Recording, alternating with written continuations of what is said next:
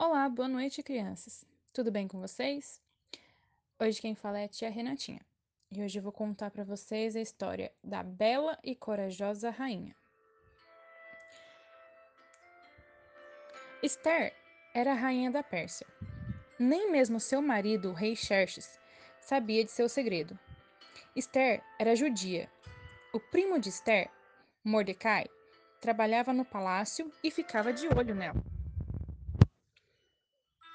O conselheiro de Xerxes, Amã, recebeu uma grande promoção.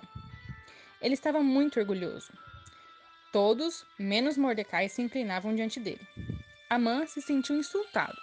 Jurou que mataria Mordecai e todos os judeus.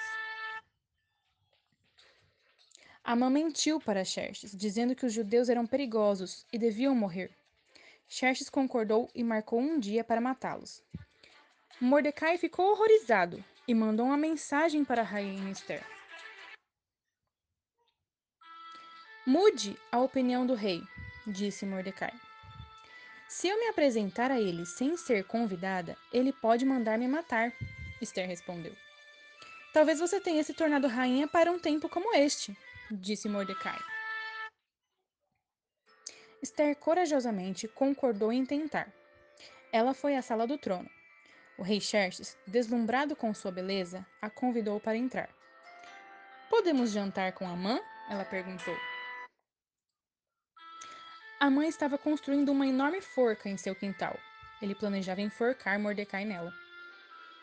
Então chegou o convite do rei e Amã foi ao palácio para jantar. Um homem quer me matar e matar o meu povo, os judeus, Esther disse a Xerxes. Quem faria tal coisa? Ele perguntou. O maldoso Amã, exclamou Esther. Amã? Guardas, matem-no!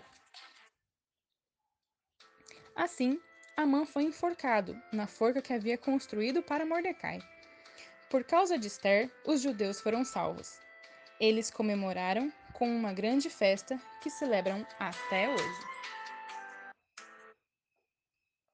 Essa foi a historinha da Rainha Esther. Espero que tenham gostado. Vamos orar?